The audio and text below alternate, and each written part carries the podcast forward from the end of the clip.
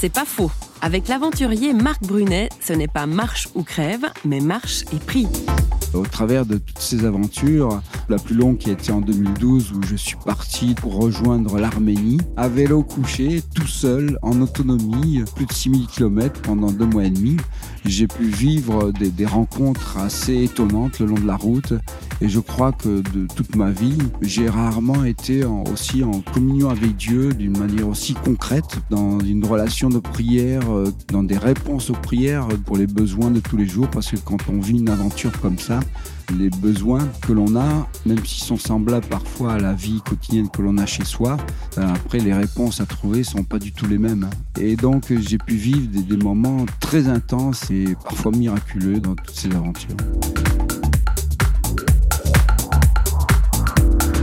C'est pas faux, vous a été proposé par Radio Réveil.